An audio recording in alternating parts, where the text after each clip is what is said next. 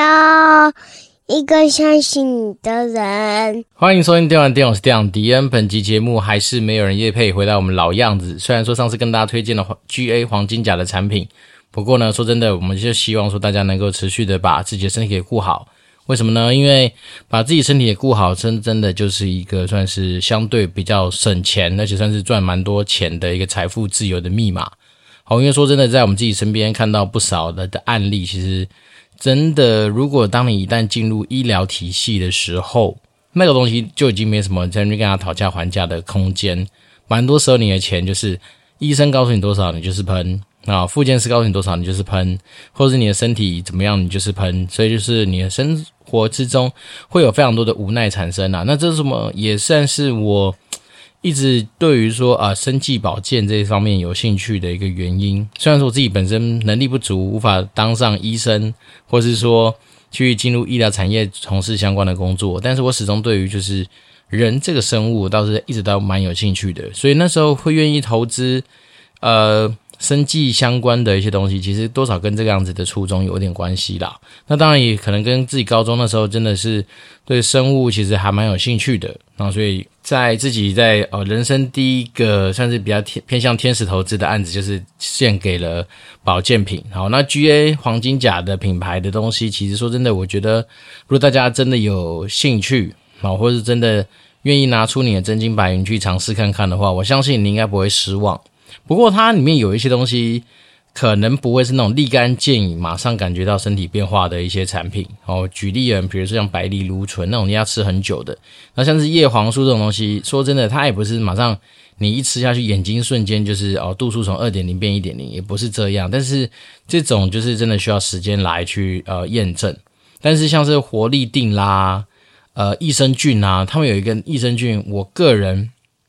也是蛮推荐的，哦，因为我自己周遭有些朋友，好，我们最最近在闲聊，然后在交流的时候，他们都说那益生菌其实大推，好，因为对于那种有长期需要应酬的人来说，通常酒蛮伤胃的嘛，那有些时候你应酬久了，你可能会有那种就是胃胀气啦，或者是那种非常不舒服的感觉，诶，很妙，益生菌好像吃下去之后，对于这样子的状状况的，嗯，怎么讲，帮助。其实是有它的一定的一个，嗯，反正好像不能讲太多什么保健相关的东西，因为我很怕被挤压。好，因为我们那时候啊投资这个很有趣的这个什么小，也不能算小生意啦，反正它就是那种算是呃保健品牌相关的一些生意嘛。那其实我们那时候在某几次吧，好像某一次的股东会的时候，大家结束之后就在讨论一件事情，就是因为我们被很多应该我们猜应该就是同业去检举。好，那同业检举，所谓检举就是说，可能就是说啊，你广告什么有涉及什么宣称疗效啊，因为我们毕竟保健品，不是药品，所以你要宣称疗效还是干嘛的这样子的东西，然后就去跟卫福部嘛，还是什么，反正总之就是那个政府机关的单位去检举。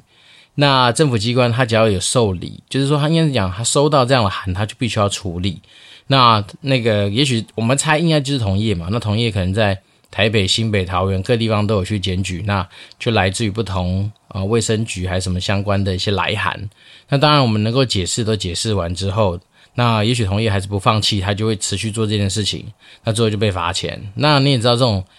嗯，对政府来说，当然就是你罚金就进入国库嘛。所以他们那时候就是罚钱也不手软。像我们那时候好像接到罚单七八十万有吧。所以也就是说，这种东西你就很干啦，就是说。很多真正好的一些东西，它还在萌芽的时候，可是就会因为呃同业，或是说你可能不知道哪里跑来的一些哦政府的第三只手，就来干预你的整个正常的一个怎么讲，你的生意形态。所以那时候我们光是被罚钱罚一罚，夯不啷当也是将近百万吧。所以呢，大家也如果聪明如你，应该知道说，诶，为什么有些，例如说叉叉生医或是什么大叉生医，他们往往都能能够非常的赶在啊、电视购物上面，然后直接去大剌剌的宣称疗效啦，宣称共用啦，宣称什么东西？原因可能就是因为他们把这种罚金，他们反正也就知道说一定会被罚，而且政府这种角色也是有趣，他不是那种无限罚款，因为他对他来讲就是。有罚有交代，这件事情可以结案，他就会用这样的角度去看待它，所以可能他们就想说，好，那我就拨个两三百万的罚金当成是行销费用，然后这样来去做一个冲销的时候，你当然就会觉得说，为什么有的时候这种嗯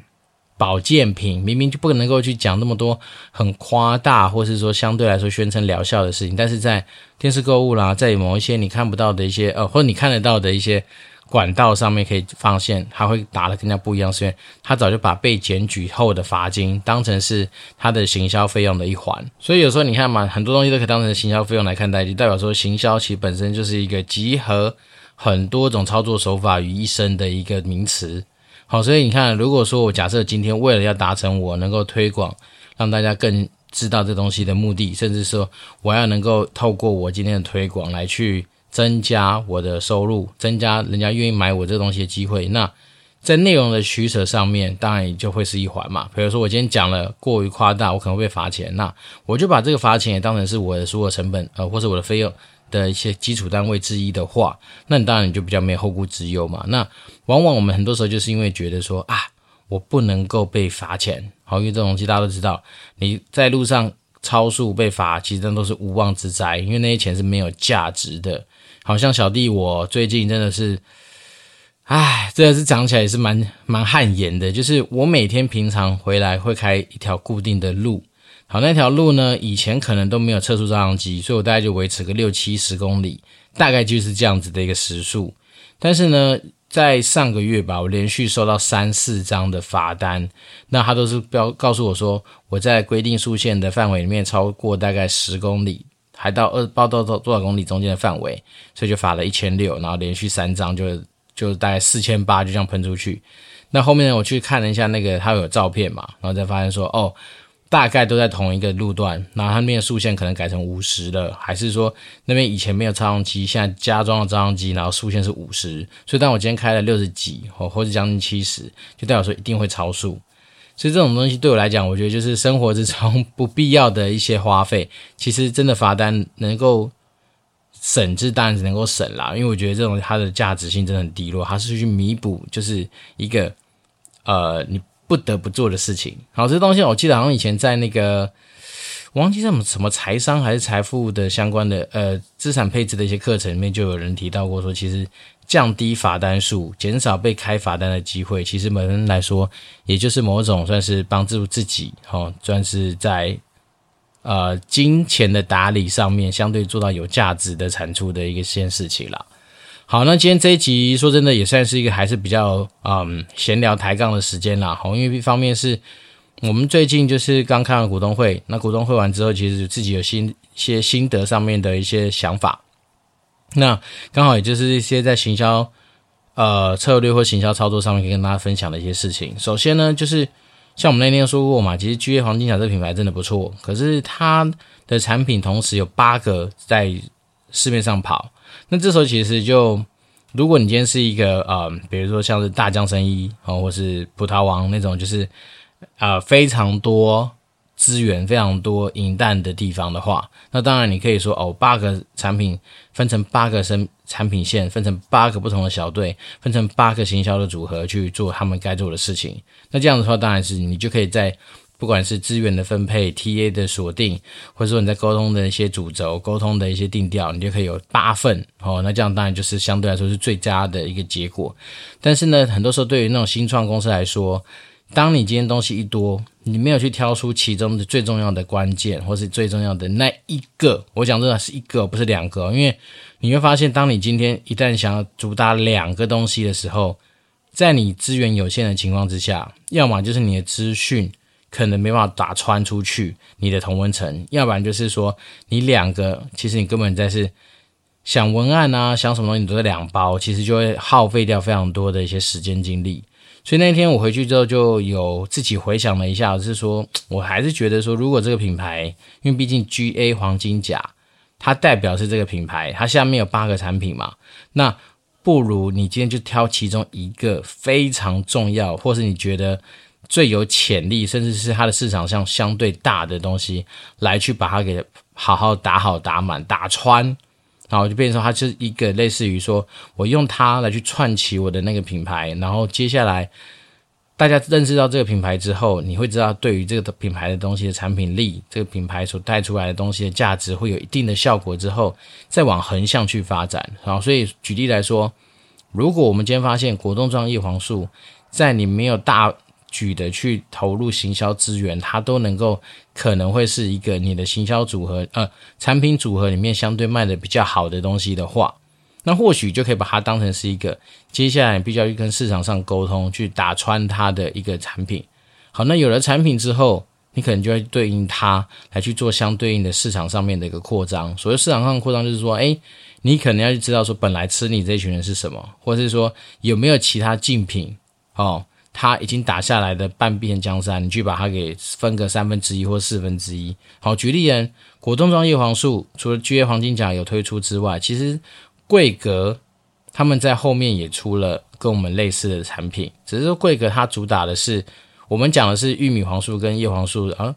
叶黄素跟玉米黄素是呃十比二嘛，那他们是五比一。那其实这东西绝对不是约分之后的结果，十比二是我们用料真的是十份对两份，那对方就是五份对一份，所以大家就知道它其实用料跟用量是有差的。那我们口味是走水蜜桃口味，他们走的是。好像是梅子口味吧，所以其实你当你今天如果你发现说叶黄素这东西在市场上已经被教育到一个相似相对成熟的一个点的时候，你当然可以做什么事情？你就是利用快消品类快消品的方式来去站在他的肩膀上嘛。比如说用料是叉叉叉的两倍，但价格是它的三分之一，所以大家就会算出来说，哇靠，CP 值是它的六倍，类似这样的方式，你就可以。轻松的，也不能说轻松啊，就稍微比较有机会从巨人的身上挖到一些肉，跟挖到一些汤来喝。好，今天假设说贵格他们去推他们的果冻状叶黄素，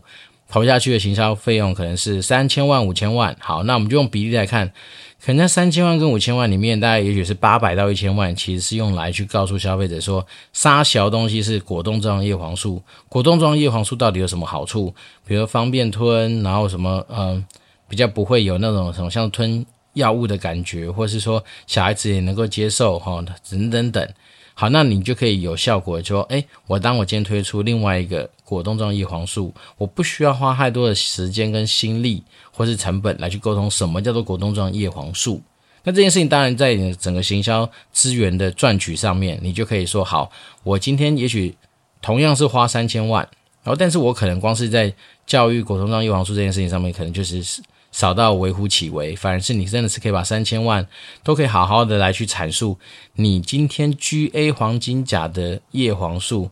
到底跟桂格到底跟其他坊间其他果冻状叶黄素的差异。对，那这个状态就会，其实它就是稍微一些东西你可以去试算，你大概就知道说为什么有时候东西行销布局就是这么一回事。那行销策略本来就是讲，既然讲到策略，它本来就是一个选择。比如说，我可以一次打八支。我资源很多，我打焦土政策，凡是我底下出来的明星，我都要去捧他。好，那当然你就是一次可以走八条路。但是像我觉得说，真的是新创有的时候，你真的是资源集中一点，就是你要说的一针顶天，或是一箭刺穿整个就是核心市场的需要。那你当然你所要做的事情，当然第一步叫做什么？筛选出到底哪一个是核心的产品。那因为我当然知道说，其实。团队愿意去研发出这些产品，一定是每个都有它的对应的市场，一定是每个都有它对应的爱。但是说真的啊，市场这东西也是蛮有趣的。如果说你今天主打的是运动相关的，哦或者说在运动时候使用的东西，那你当然就知道说你那个 TA 的轮廓相对来说就会比较狭窄一点。好，因为毕竟如果我们以人类台湾啊，其实台湾人口哈两千三百万人里面。可能真的有在运动的人，然后甚至有有在进行比较高强度需要长耐力的人，大概就是比例可能一定不会比说，诶，男女老少或男女老幼都可以来吃的叶黄素来得多吧？因为像那种呃偏向运动机能相关的东西，可能某方来说，你已经是把它限缩在有习惯性运动的人，或是说。假设你今天打的是那种嗯三铁好了，或是说那种耐力型的那种马拉松，诶，那个人口可能越来越少，对。但是如果说像我刚刚讲，不管是益生菌啊、叶黄素啦这种东西，诶，其实你光是脑袋想，它的市场其实就蛮大的。好，所以那时候我回去想那种，对啊，其实如果我们今天看待市场这件事情的时候，其实有些东西用直观或是用尝试去感觉，就是你可以感觉到这些东西。那再来是啊，有的时候我们在呃行销的路上面，为什么很多时候大家都说你要降低跟别人沟通的门槛？那这件事情就来自于说，好，我今天跟你讲叶黄素。果冻状叶黄素，你光是听这几个名词，你应该就知道我要在搞卖什么东西给你，对吧？啊，甚至是益生菌，好，你一听它就知道哦，益生菌大概是可以干嘛？不外乎什么整肠健胃、增强抵抗力、增加免疫力，因为肠道是人类最大的免疫系统嘛，所以等等等，你大概就已经不是从我们这边听到，也从很多其他地方听到。好，但是如果我今天跟你讲说，哎，我要推的产品就给你叫做力捷冻。啊，力捷冻起沙回，好，是低核糖，好，那低核糖又是干嘛？所以等于说，你光是要教一个不认识你这个东西的人，从他不知道教到稍微了解，你可能就要经花一大笔的成本。再来是从他了解又要对你产生兴趣，那可能又是一大笔的教育费用。所以，变说，有时候行销真的时候真的难就难在说，诶，你是要让他一步一步一步的从不知道到知道，从知道到了解，从了解到爱上，等等等，他会有很多不同的阶段。所以，像我们刚刚讲嘛，不管是活力定啦，不管是力捷冻啦，好，或是白藜芦醇，even 白藜芦醇，它已经算是一个拿它自己实际上它的原料出来做打宣传的东西。但是，因为白藜芦醇本身也不见得会是一个全民都需要的玩意儿。所以，变成说，当你今天如果说有时候你就是主打一种就是比较自己认为的高大上的项目，例如说力捷冻，力竭本身是形容词嘛，那活力定，活力也是形容词。所以，当你没有进一步去跟大家讲说，哦，活力定其实是胎盘素，那我觉得猪的臀骨胎盘来去延伸出来的东西。那力竭冻就是那个什么，呃，专利的核糖啊，核糖本身就是能量补给的来源等等等。你没有去做这些东西说明的话，其实。不见得有太多人能够理解，所以这种在行销的过程中，真的就是这样。就是为什么很多人说行销往往很多时候是用白话文，是用或是用大家共同的语言来去做沟通，是有它的道理的。为什么？因为我今天假设我的 banner 只有三卡，每一卡可能都是至关重要，才能够让你理解的话，我光要让你知道活力一定是啥回，我可能三卡都不够。但是我跟你讲，果冻状叶黄素，大人小孩都喜欢。然后我们口味是水蜜桃的之类的，你可能大家就知道说，哦，我经常给你的东西叫做水蜜桃口味，而且大人小孩都可以吃的叶黄素，所以这样你基本上就已经很清楚的把你要沟通的东西沟通完。但是如果你讲活力定，保持你的活力，或是活力定臀骨胎盘，然后增强增强体力之类的，可是大家还是不太知道说你这个东西到底是什么，你的卖点是什么，因为。尤其是人呐、啊，要把东西吃到自己嘴巴里面去，没有让他取得一定的信任的情况之下，这件事情本身也有一定的难度。所以呢，就那天看完股东会之后回来想了一下，就觉得说，哎呀，其实有时候保健品这个市场，我们有我们很大的宏远的一些想象啊，跟宏远的一些目标，可是这个路上走起来，其实真的也没有那么的轻松。好，一方面是因为。在行销资源有限的情况之下，哎，这也是另外一个话题啦。就是说，行销资源有限归有限，但如果说当你没有决定要去做一些比较大破大立的一些呃突破或者是冲刺的时候，往往很多时候你就是会越做越小。你当然可能会不浪费太多的行销费用，但是你可能也无形之中丧失了很多的机会。所以呢，说真的，以前我们在做。呃，比较多资源的那种 to C 市场的行销的时候，其实我们最怕就越做越小。所谓越做越小的的东西，大概就是这样。我以前花过三千万，然后我从我可能做了哪些的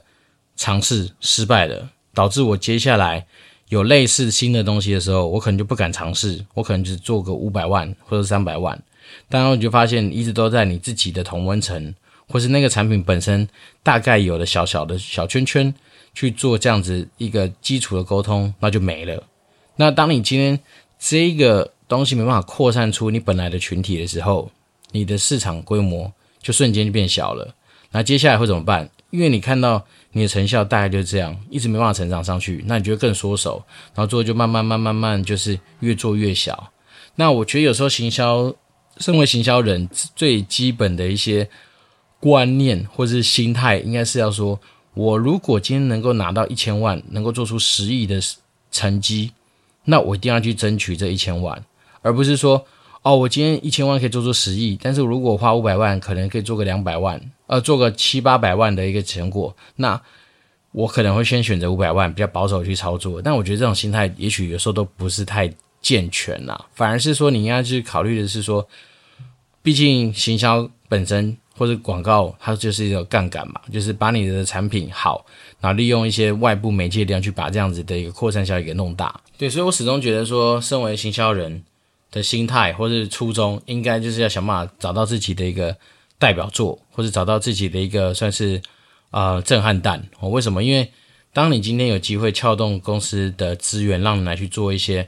可能你自己一个人的力量达不成的一些事情的话，那它也会成为一个很重要的战战功嘛。第一个是因为你有办法成功说服你的老板，说服公司愿意让你去操作一大笔的钱。然后来去创造一些很特别的一些结果。举例人，好，比如说你在一零一上面打上你的产品，好，GA 黄金甲最多 CEO 指名的保健品